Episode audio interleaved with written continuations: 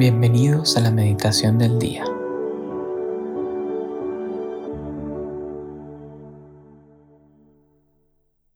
En el nombre del Padre y del Hijo y del Espíritu Santo. Amén. ¿En dónde estás haciendo esta oración?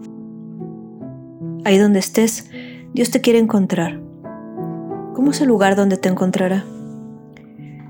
En tu coche, quizás en medio del tráfico, en tu cuarto, delante de una imagen o de un cirio que te recuerda su presencia. En tu caminata matutina. Dios tiene la capacidad de encontrarse contigo donde sea.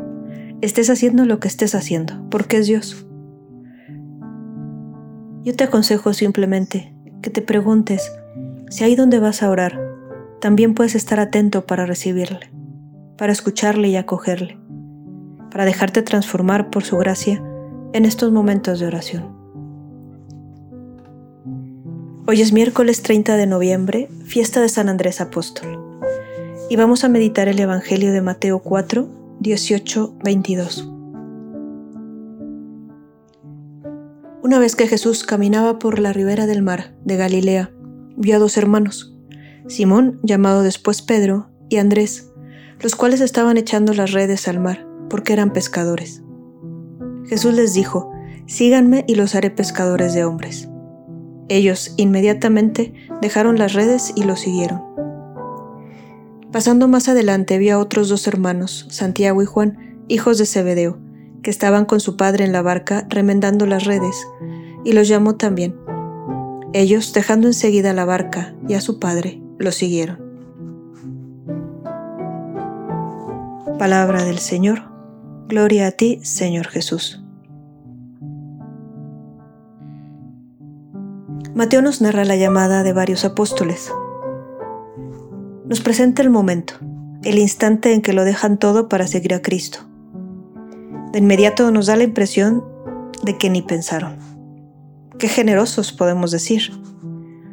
Qué inalcanzables, ¿no? Podemos sentir. En el instante lo dejaron todo. Pero no olvidemos que el Evangelio no nos muestra la vida de Jesús como una historia consecuencia, nos muestra la vida de Jesús como fotografías. Captan instantes, acciones, momentos, pero muy pocas veces narra secuencias.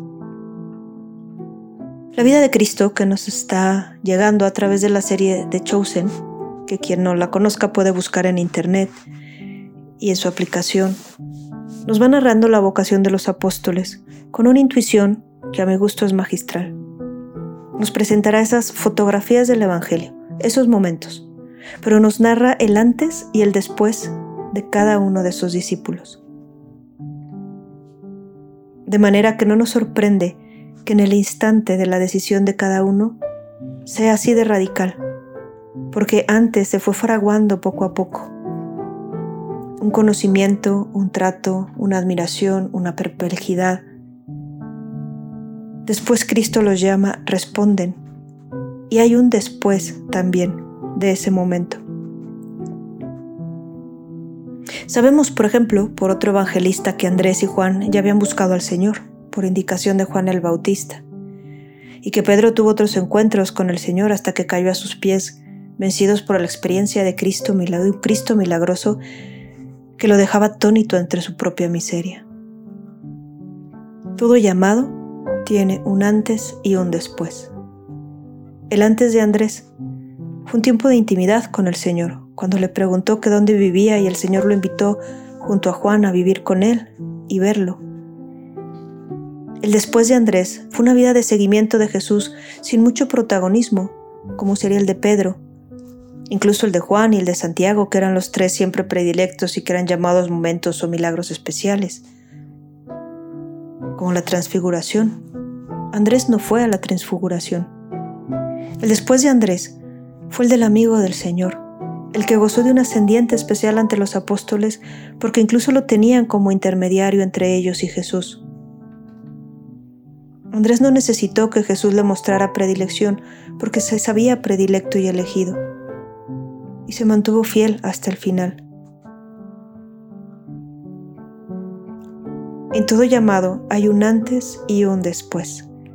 Esta mañana te propongo que recuerdes tu llamado de seguir a Cristo. Ese momento donde sentiste que tú pudiste responderle con más compromiso en tu fe. Recuerda cómo fue tu relación con Cristo antes de ese sí radical. Y repasa cómo está siendo tu seguimiento de Cristo después de ese primer sí. En la vida espiritual se habla de dos o tres conversiones fuertes en la vida.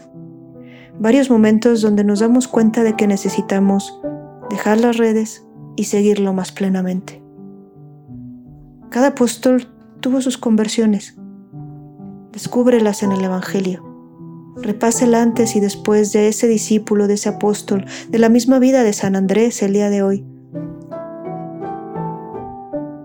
Sus antes, sus después. Y deja que esas vidas lean tu propia vida. Para que puedas seguir el camino del seguimiento de Cristo en creciente generosidad y conversión.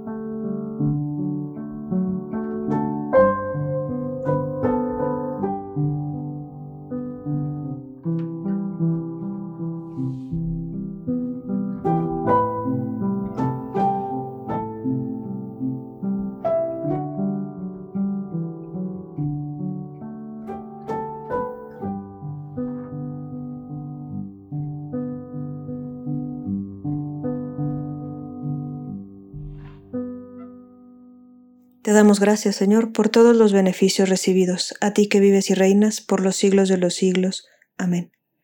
Cristo Rey nuestro, venga tu reino. María, Reina de los Apóstoles, enséñanos a orar.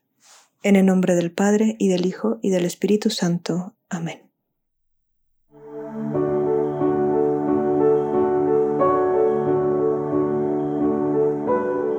Llévate una palabra que Dios te haya dicho en esta meditación y guárdala en tu corazón por el resto del día.